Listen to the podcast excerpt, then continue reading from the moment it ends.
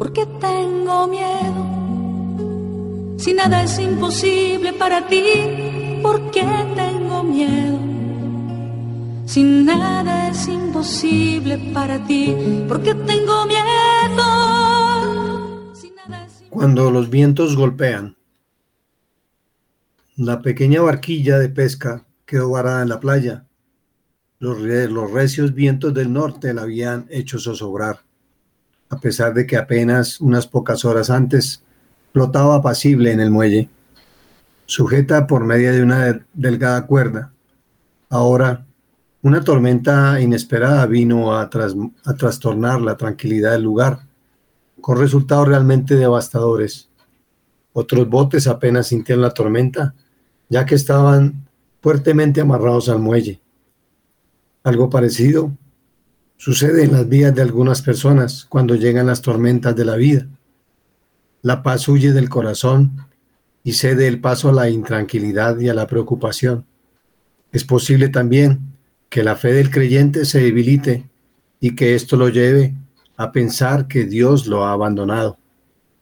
El gran océano de la vida, hay días de apacible calma, aunque también hay días de vientos huracanados. Las circunstancias inesperadas podrían ser financieras, familiares o de salud y quizá nos hagan creer que probablemente nos hundiremos. Sin embargo, debemos tener la seguridad de que aquel que reprendió al viento y apaciguó las olas, aún sigue con nosotros, dispuesto a darnos salvación. Cuando vengan las tormentas de la vida, recuerda, Dios tiene poder para calmar la tempestad. Él se levantó, reprendió al viento y ordenó al mar, silencio, cálmate. El viento se calmó y todo quedó completamente tranquilo. Confía en el Señor, porque su promesa es, cuando cruce las aguas, yo estaré contigo. Cuando cruce los ríos, no te cubrirán sus aguas. Cuando camines por el fuego, no te quemarás, ni te abrazarán las llamas. La tormenta en algún momento terminará. Dios es fiel y no permitirá que ustedes sean tentados más allá de lo que puedan aguantar. Más bien, cuando llegue la tentación, Él les dará también una salida a fin de que puedan resistir. Porque nada es imposible para ti, tú te hiciste hombre. Porque nada es imposible para ti, tú te hiciste hombre. Porque nada es imposible. ¿Cuál es tu tormenta? ¿Qué es lo que está haciendo mover tu barca? qué daños ha causado la tempestad en tu barca. Queridos hermanos, este es un saludo de corazón a corazón de este su programa, Vivir la Palabra. Vivamos. Es un verbo que indica acción. No es quedarnos plantados. Los seres humanos tenemos cómo movernos de un lado para el otro. Y no solamente nuestro cuerpo, sino también nuestra mente y nuestro espíritu. Por eso Dios todo el tiempo está llamándonos a la conversión, a cambiar de vida, a ser mejores. Y bueno, esta lectura que Efren nos regala hoy es definitivamente fantástica porque nos tiene que hacer pensar quién es Dios, quiénes somos nosotros, quién es Dios para nosotros y quiénes somos nosotros para Dios. Dios tiene poder para calmar la tempestad. Recuerden esa cita bíblica, Él se levantó cuando todos, Señor, nos hundimos. Y dice que reprendió al viento y ordenó al mar, cállate, y todos se preguntaban, ¿quién es este que hasta las olas le obedecen, hasta el viento le obedece? Pues yo creo que eso es lo que tenemos que hacer, invitarlo. Señor, sálvame que perezco. A veces uno está tan desesperado que el dolor lo, lo doblega a uno un poco. Pero así tengas que doblarte y llegar tu cabeza al suelo. Tienes que estar convencido que Dios está ahí Con humildad dile, Señor, yo no puedo con esto. Si tú me abandonas, como decía el profeta, ¿qué será de mí? Acá ya, Señor, estas olas que quieren ahogarme. Señor, yo confío en ti porque tu promesa es grande. Isaías nos dice, cuando cruces las aguas, yo estaré contigo. Cuando vayas por los ríos, allí estaré.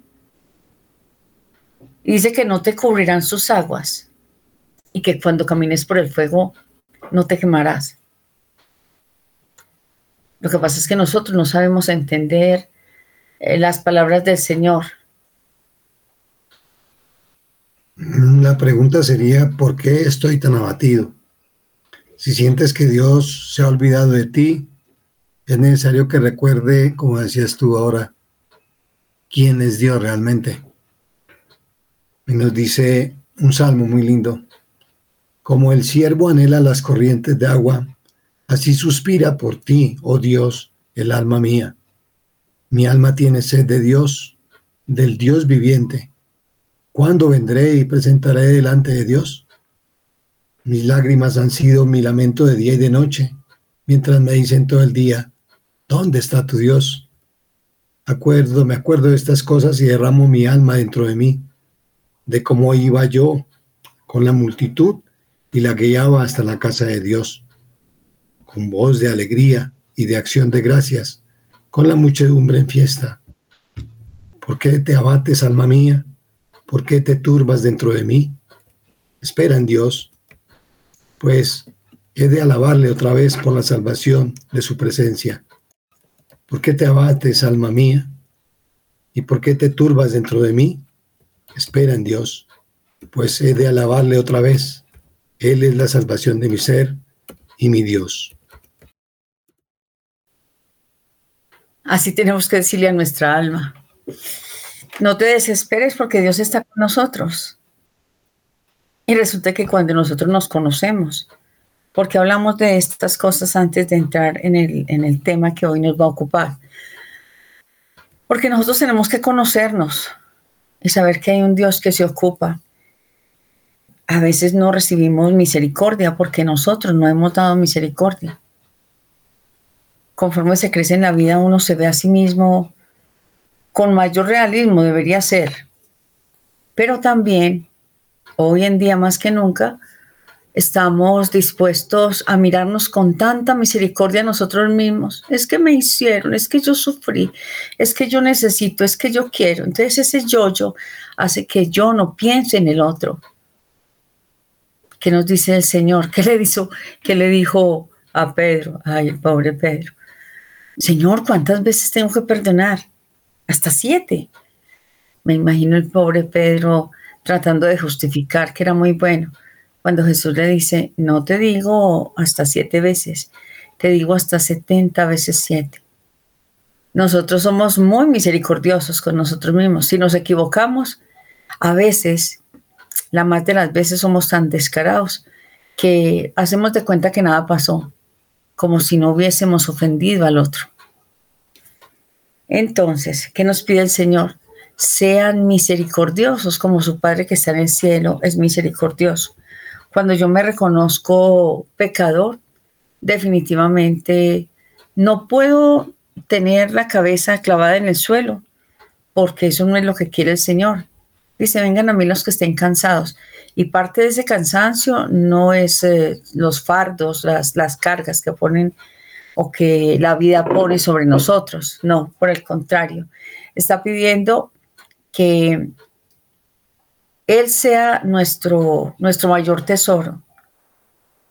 Conociéndolo a Él y sabiendo que Él me ha perdonado, que Él está conmigo, que no me juzga ni me trata conforme a mis pecados pues tengo que mirar a los demás con misericordia. Y hoy el mundo está sufriendo los embates del resentimiento, del odio y de la venganza. Las guerras que yo creo, me atrevería, tal vez sin temor a equivocarme, que las guerras que está viviendo el mundo tiene que ver con buscar el poder y querer subyugar a los demás. Otras por resentimiento, es que este mató, este tiró y resulta que no hemos perdonado. Por eso hoy directamente vamos a tratar una obra de misericordia que el Señor ha puesto en nuestro corazón. Soportar con paciencia los defectos de los demás. Esta obra de misericordia se trata de formar un corazón compasivo y misericordioso, como nos lo enseña el Padre a través de Jesús. Un corazón consciente de que nadie es perfecto, pero no ese de, ay, nadie es perfecto, entonces yo sigo haciendo lo que se me venga en gana. No, es ese corazón que sabe que es débil, que comete errores y que tiene que ir delante del Padre y decir, Señor, otra vez me equivoqué. ¿Sí? Esa realidad que nosotros buscamos en nosotros, pues tenemos que buscarla en Dios. En algunos momentos parece que, que hubiéramos superado estos vicios, pero la realidad es que siempre vuelven convirtiéndose en la cruz que debemos cargar. Ustedes se han puesto a pensar en eso. Cuando escuchaba a Efren antes de iniciar el programa, pensaba en esto y decía, sí, es verdad. Uno piensa que ya superó, por decir algo, el mal genio. Y de pronto en algún instante una explosión, una salida de, de todo contexto. Ay, qué vergüenza, Señor. Otra vez la embarré. Yo creo que a eso se refiere también Pablo cuando habla de, ese aguijón que uno tiene en su cuerpo. Una cruz que hace sufrir no solo a los demás, sino también y sobre todo a nosotros mismos.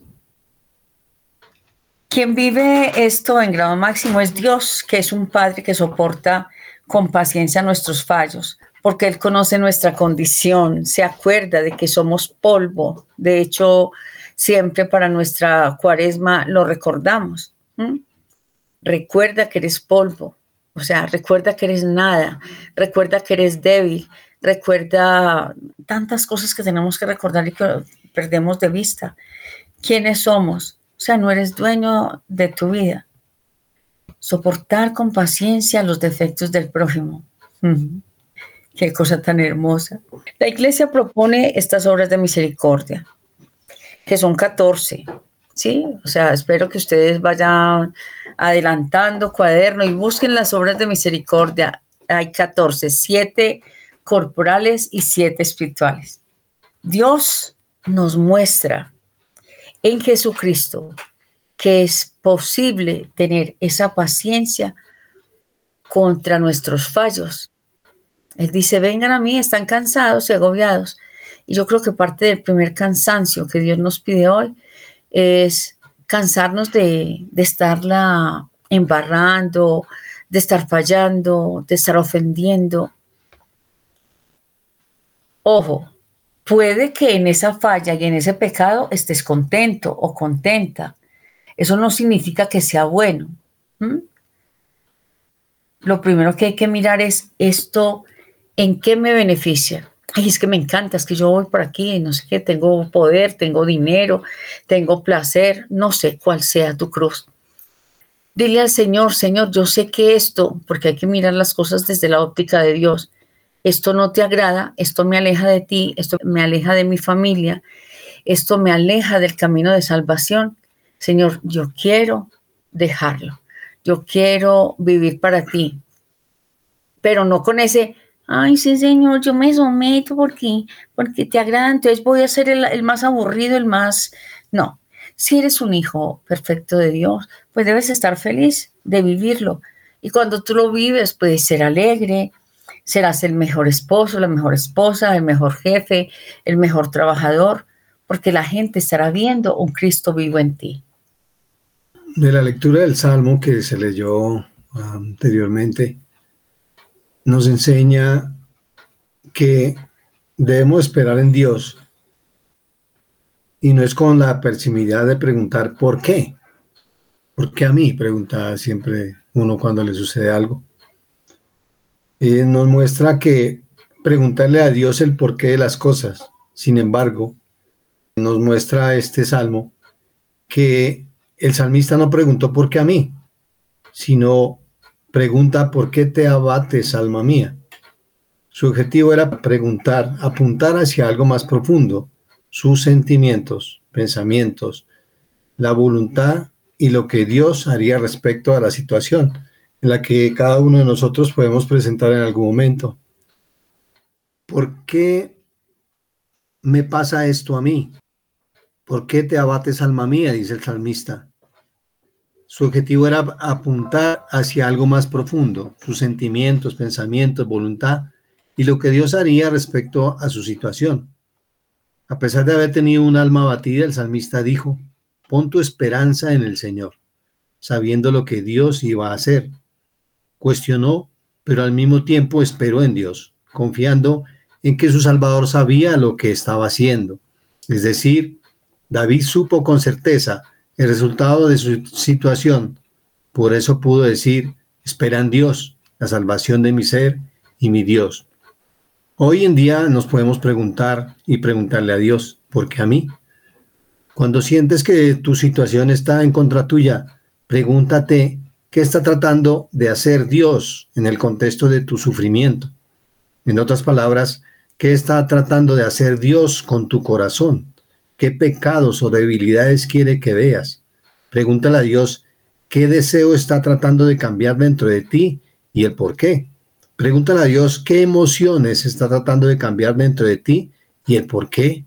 Pregúntale qué formas de pensar está tratando de romper en ti y el por qué. ¿Estás enojada o enojada? ¿Preocupado? ¿Sientes soledad? ¿Tienes conflictos en tus relaciones? No preguntes por qué a mí, Dios. Más bien pregunta a Dios, ¿qué quieres hacer con esto que estoy sintiendo? Recuerda siempre preguntarle a Dios el qué en el por qué. Y tal vez el para qué. Si nosotros miramos diversas situaciones de nuestra vida, nos damos cuenta que en ese proceso pasan muchas cosas, pasan muchas personas. Pero si miramos el final, eh, decimos, ah, es que yo tenía que aprender tal lección, es que fulano de tal necesitaba de mi oración. No pensar siempre en el, mal del otro, en el pecado del otro, mirar al otro con desprecio, sino como dice el salmista, aquietate alma mía en el Señor. ¿Qué hago con esto que tengo por dentro, Señor? Con esto que con lo que me siento, que me hicieron, me dijeron, me pasó, murió mi mamá, murió mi hijo ese vacío tan grande, llévaselo a Jesús, llévaselo a la Trinidad Santa. No puedo con todo esto si no me ayudas. La ausencia de Dios causa amarguras, soledades y suicidios. Ese llamado que hoy el Señor nos hace es, vengan, pase lo que pase, yo estoy en la barca. Solo confía en mí pase lo que pase. Qué espectacular saber que hay un Dios que se ocupa aunque nos pasen cosas muy duras, que es lo que a muchos de mis hermanos y hermanitas han hecho que se alejen de Dios, de la fe, de la iglesia y de su propia familia, porque es que yo no creo en Dios. Si Dios hubiera estado aquí, mi hermano no hubiera muerto le dijo Marta a Jesús. ¿Y qué le dice Jesús? ¿No te he dicho que si crees? Verás la gloria de Dios. Y ella le dice, ah, sí, Señor, cuando me muera, sí, yo sé que la voy a ver. Imagínese esa contestación de, de Marta. Y resulta que ella pensó que él no tenía ningún sentimiento. Ah, sí, somos tus, tus amigos ahí. Venga, llévenme. Dicen que Jesús llora porque también tiene sentimientos pero tenía que pasar eso para mostrar la gloria de lo que uno le pide al Padre. No sé si es que en tantos años y tantos siglos, nosotros en los años que tenemos, no nos hemos puesto a pensar en lo que Jesús siempre hace y lo que el Padre nos enseña a través de la vida de Jesús. Él siempre oraba al Padre hacía ayunos y espacios donde él entraba en comunión con el Padre. y resulta que nosotros no lo queremos hacer. Uno le dice a alguien, mira, eh, unámonos en oración. Ay, bueno, sí, ore por mí, ore por mí, Doris. Hace mucho tiempo que yo intercedo y le entrego al Señor todas las intenciones, pero echarme a la espalda los problemas de los demás, no porque es que tú tienes que hacer tu parte y si no seguirás viviendo una y otra vez la misma situación y tú vas a decir, ay, pero ¿por qué Dios no se ocupa de mí? Hombre, te está diciendo, déjame entrar en tu casa. A lo mejor todos los demás son tan sensibles que después de que vean a Cristo en ti, van a tomar otra actitud. La cruz, lo que decías ahora, que él siempre tenía esa relación directa con el Padre, fue más allá del peor sufrimiento humano imaginable. No podemos decir que Dios, por su divinidad, no sufrió y sufrió una muerte terrible.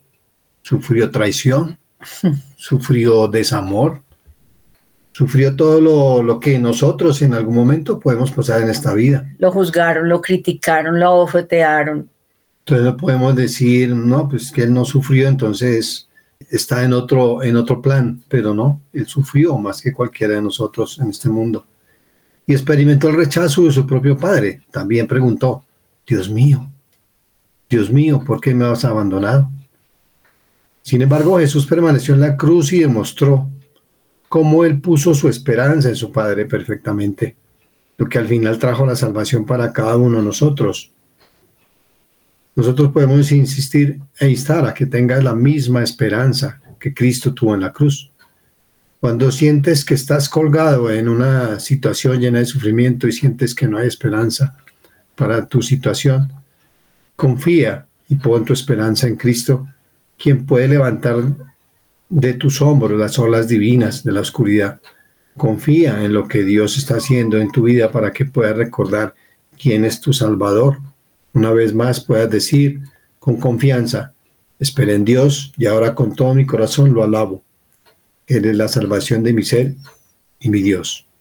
Mira que esa, esa frase que tú dices me hace, me hace llorar todavía, porque desde que yo la escuchaba pequeña, yo decía, uy, qué fuerte. Padre, ¿por qué me has abandonado?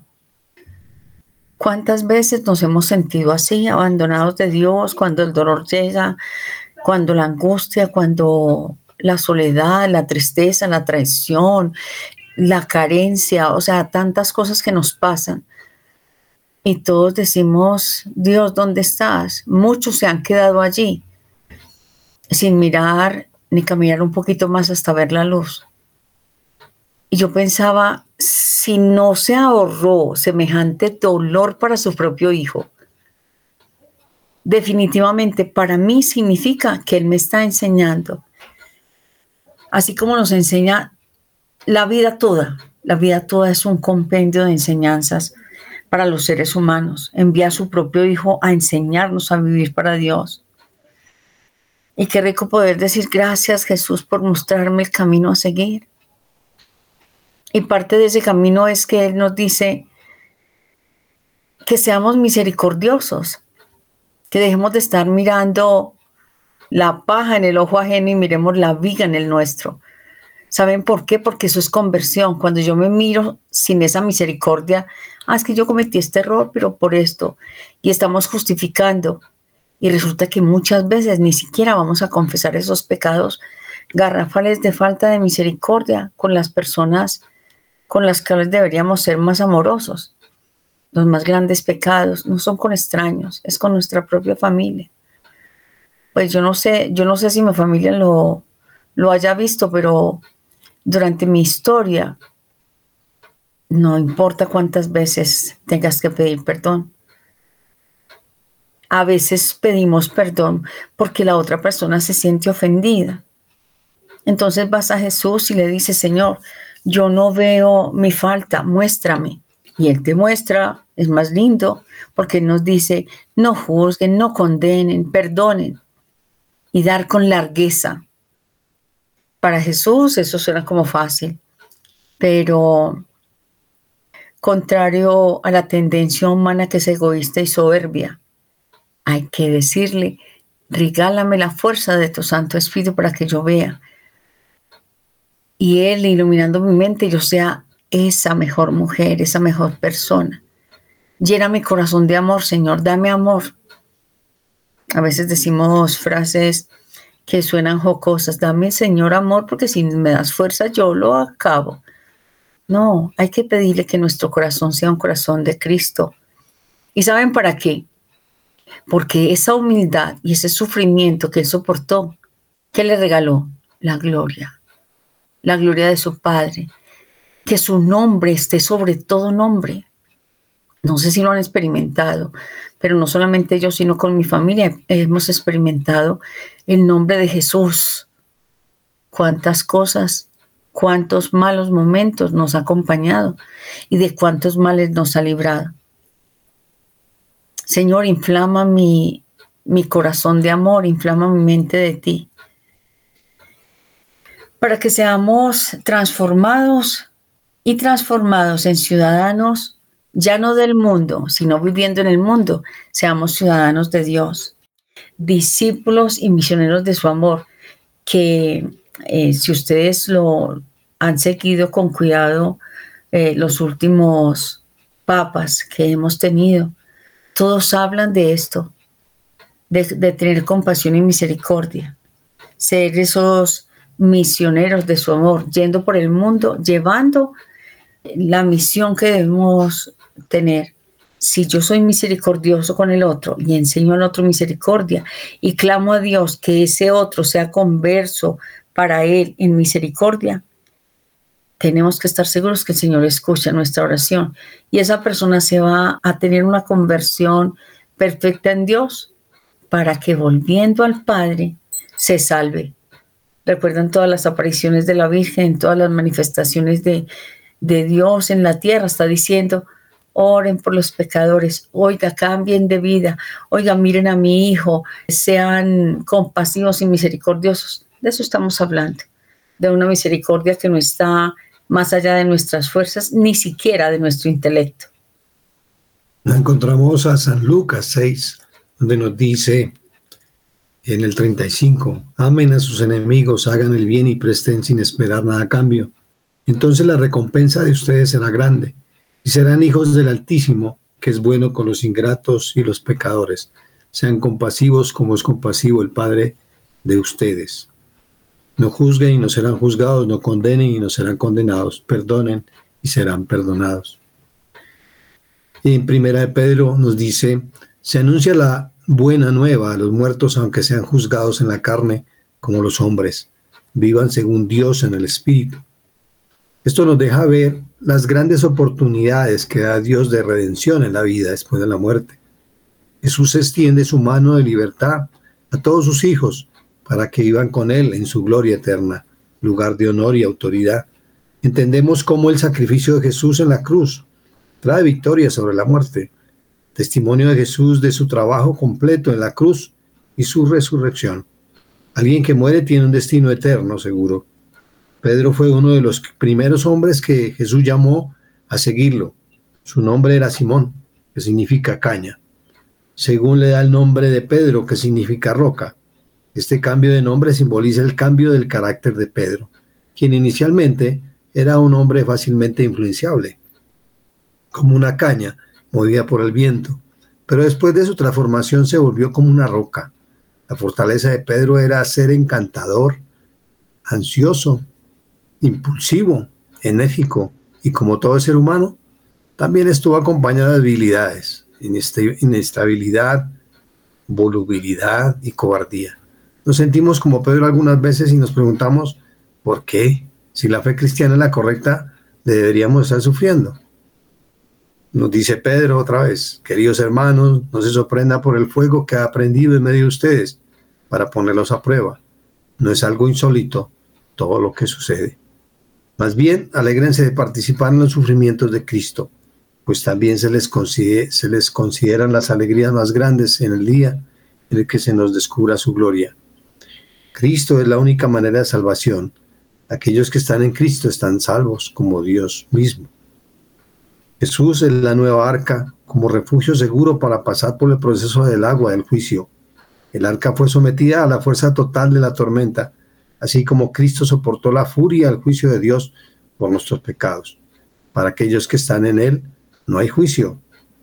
En verdad les digo, el que escucha mi palabra y cree en el que me ha enviado vive de vida eterna. Ya no habrá juicio para él, porque ha pasado de la muerte a la vida. Fíjate que cuando pienso en Pedro y lo que tú decías, es verdad, él pasó de, del cielo a la tierra, de la tierra al infierno, cuando Jesús lo escoge y le dice, tú eres Pedro y sobre esta piedra edificar mi iglesia. También aclara, las fuerzas del infierno no prevalecerán contra ella. Dejemos ese paréntesis ahí que después lo hablaremos. Pero lo baja al infierno cuando él lo niega, cuando eh, se esconde, cuando tiene miedo, sentimientos naturales, situaciones reales. ¿Qué rescato de allí de Pedro? Que siendo tan humano, que siente terror, le da, le da susto que le va a pasar lo mismo que a su maestro. Cuando se da cuenta, llora con amargura, que es lo primero que hace. Y es lo primero que uno tiene que hacer cuando se da cuenta de los errores y de los horrores que ha cometido, que ha dicho, que ha hecho contra otras personas, a veces contra nosotros mismos. Y, valga este paréntesis, las mujeres estamos atentando contra nuestra dignidad humana, cristiana, de todo, cuando estamos dejando a Dios por fuera, diciéndole que Él no tiene nada que ver con nosotros y con el fruto de nuestro vientre. Reconocernos salvados por Cristo y reconocer que tenemos defectos hace que soportar, con paciencia los defectos de los demás em, sea, sea una realidad. Cuando reconocemos que estas obras de misericordia nacen de, de un corazón que ha tenido la experiencia con Cristo, que se abre al actuar de Dios, que mm, acepta su vida, pero mm, se niega a hacer lo malo de esta naturaleza humana. Estamos llamados a vivir de otra forma. El Señor ha tenido misericordia con nosotros, entonces nosotros debemos hacer lo propio con los demás. Por tanto, tenemos que empezar a cultivar en nuestro corazón una actitud hacia Dios de gratitud, de obediencia, de adoración no servil, sino de, del amor. Él ha dado su vida por mí, yo lo amo y le, le compenso. ¿Cómo le compenso? Pues tratando bien a los que pone a mi alrededor.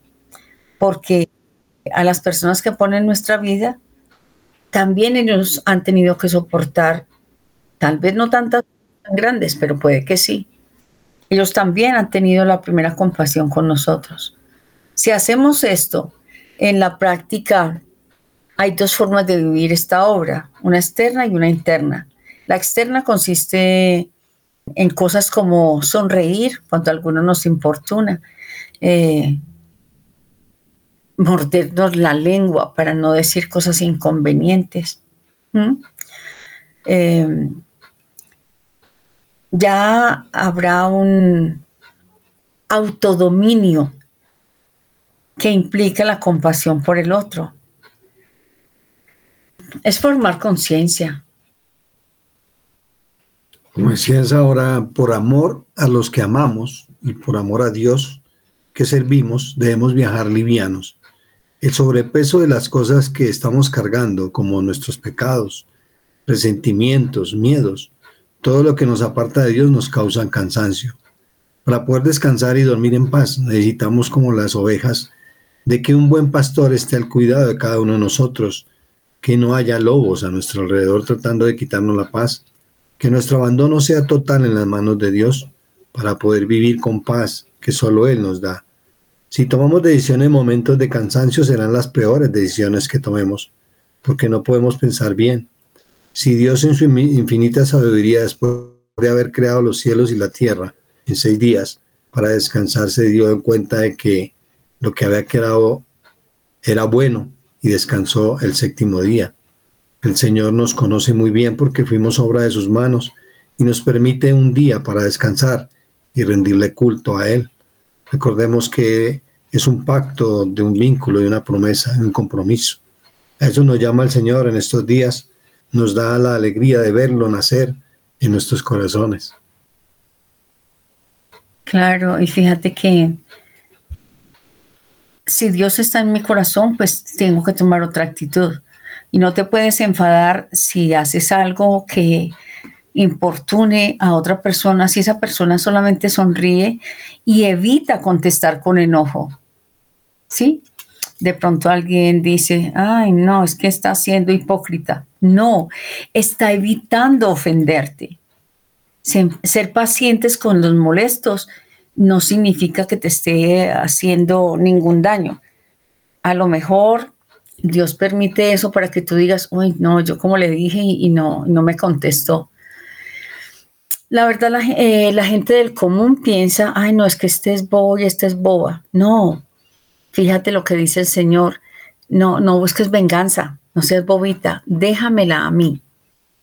Porque el Señor dice, la venganza es mía no porque Él vaya a castigar a las personas, sino porque de, si no aprende con tu actitud misericordiosa, aprenderá por lo que el Señor le va a enseñar. En la pobreza o la riqueza te amaré. En la salud o la enfermedad yo te amaré. En la tristeza o la alegría, en la tormenta o en la paz ante todo y sobre todo te amaré. Tú me amarás, yo te amaré, alianza eterna entre tú y yo. Yo te amaré, hasta que la muerte nos una más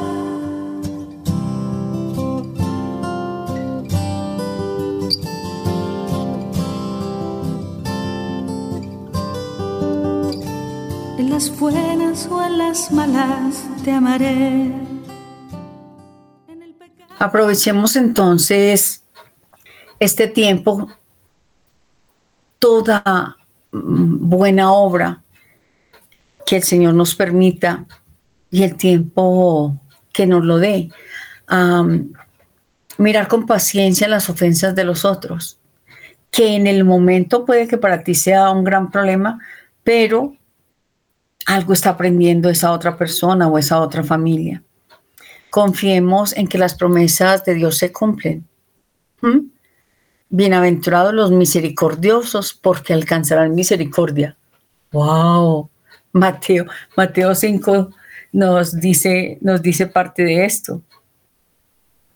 La grandeza del amor de Dios a través de una cualidad que ciertamente le parece que le describe al máximo la misericordia. En las Sagradas Escrituras, este es, podríamos decir, el rasgo materno del amor de Dios, con el cual Él cuida de sus criaturas, las conforta, las consuela, las acoge sin cansarse nunca. Por boca del profeta Isaías, el Señor promete a su pueblo, como a un niño a quien su madre consuela, así os consolaré yo. Es un atributo que reconoce y proclama también la tradición islámica, que Dios lo que más frecuentemente se repiten en los labios del fiel musulmán son el misericordioso y el clemente.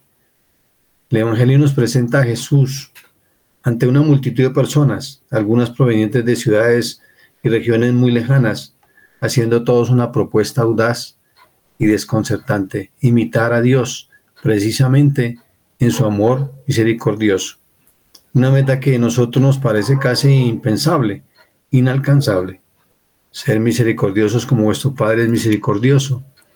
Desde la perspectiva del Evangelio, para imitar al Padre ante todo debemos ponernos cada día detrás de Jesús y aprender de Él a amar tomando la iniciativa, tal como el mismo Dios hace incesantemente con nosotros.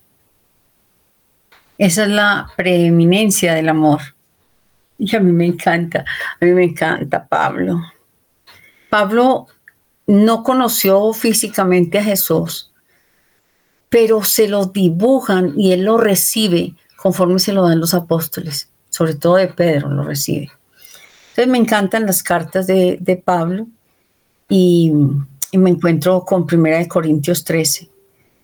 Y ahorita vamos a mirar el centro, pero no quise dejar pasar la primera parte que dice, si yo hablase lenguas humanas y angélicas y no tengo amor, vengo a ser como un metal que resuena o un címbalo que retiñe.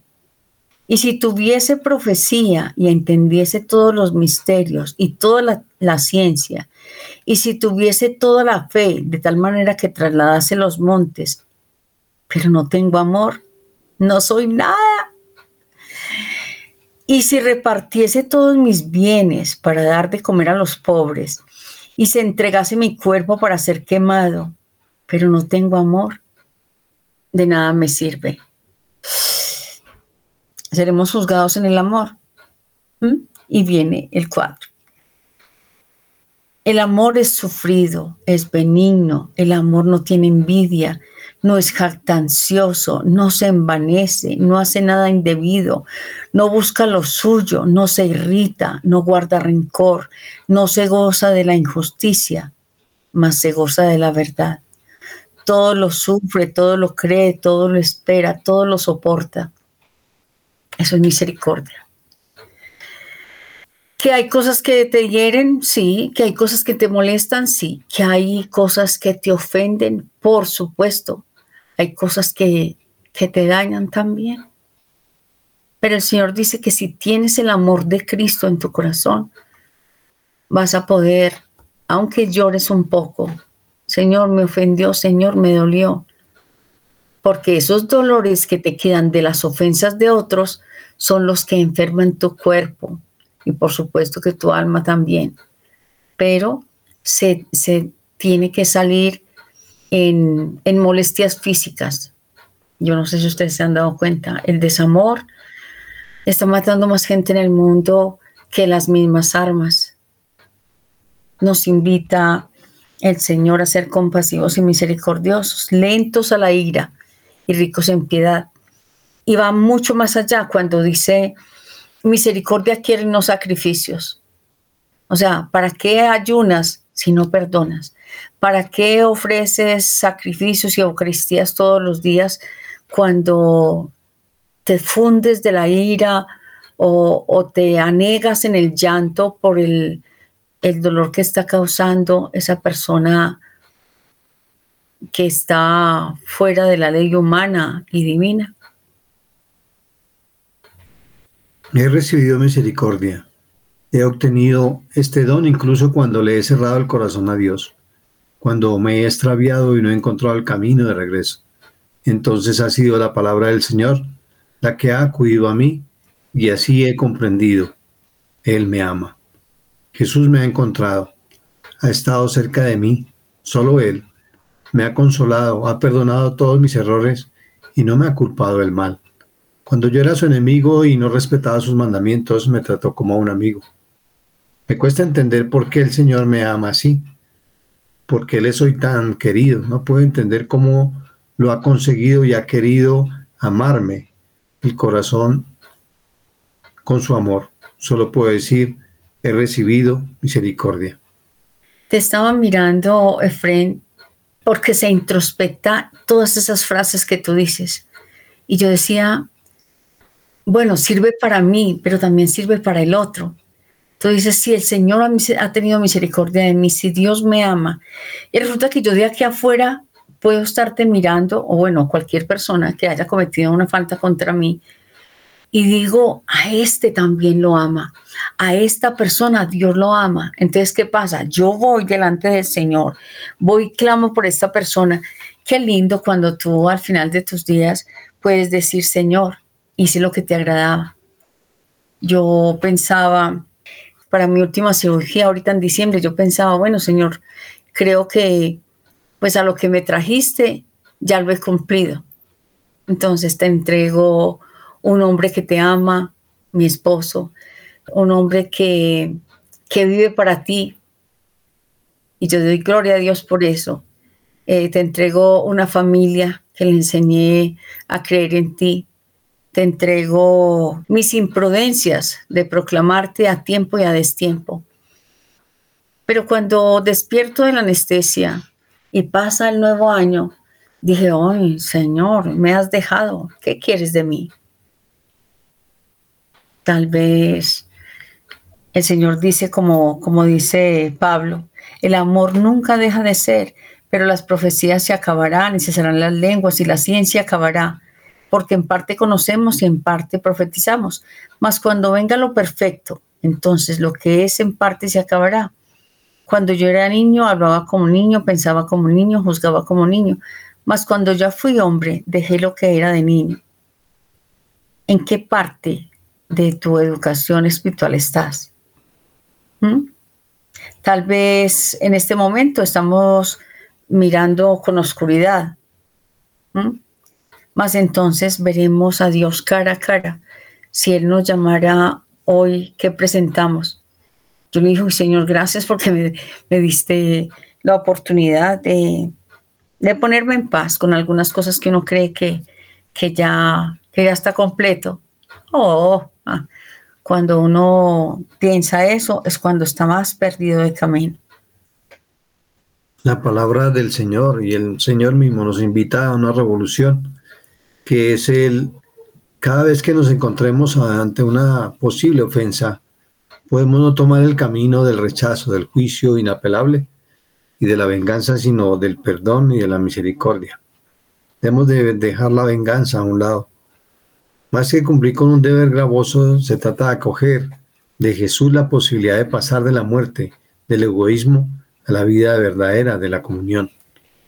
Viviremos con alegría que hemos recibido el mismo ADN del Padre, el cual no condena a nadie definitivamente, sino que da a todos una segunda oportunidad y abre así los horizontes de esperanza. Mira, me han regalado una, meditación del Papa donde yo, quiero leerla completa porque me parece muy providencial y muy para el momento. Eh, en una época de emergencia educativa en la que el relativismo pone en discusión la posibilidad misma de una educación entendida como introducción progresiva al conocimiento de la verdad, al sentido profundo de la realidad. Por ello, como introducción progresiva a la relación con la verdad que es Dios, los cristianos están llamados Estamos llamados a anunciar con vigor la posibilidad del encuentro entre el hombre de hoy y Jesucristo, en quien Dios se ha hecho tan cercano que se le puede ver y escuchar.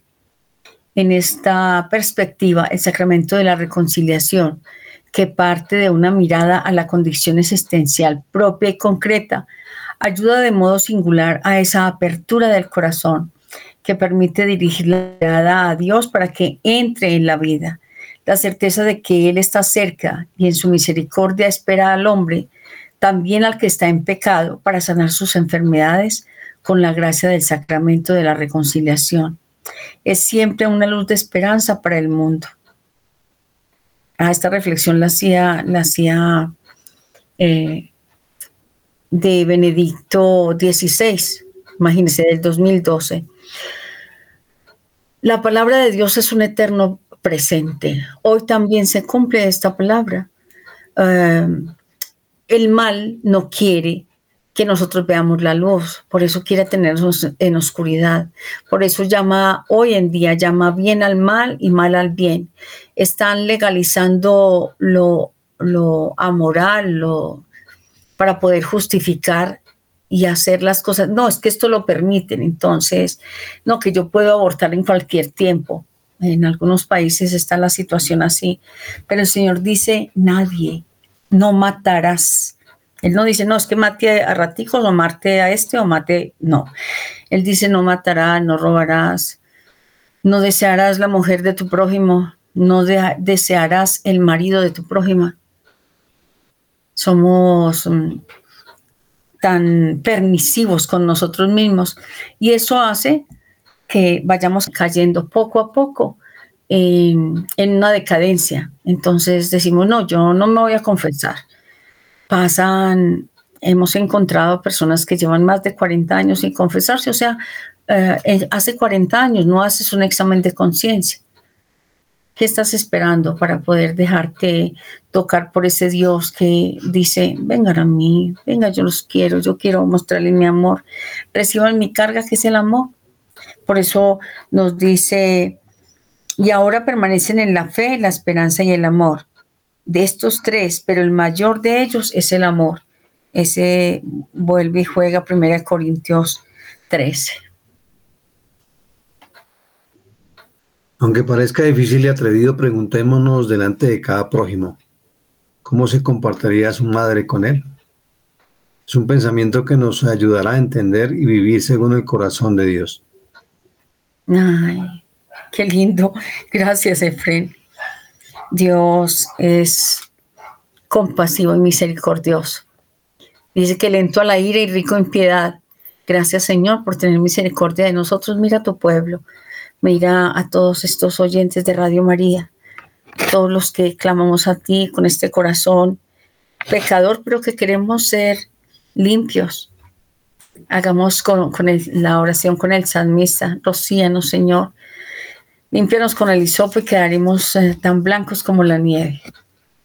Queridos hermanos, unidos de corazón a corazón, Dios me los bendiga. Amén.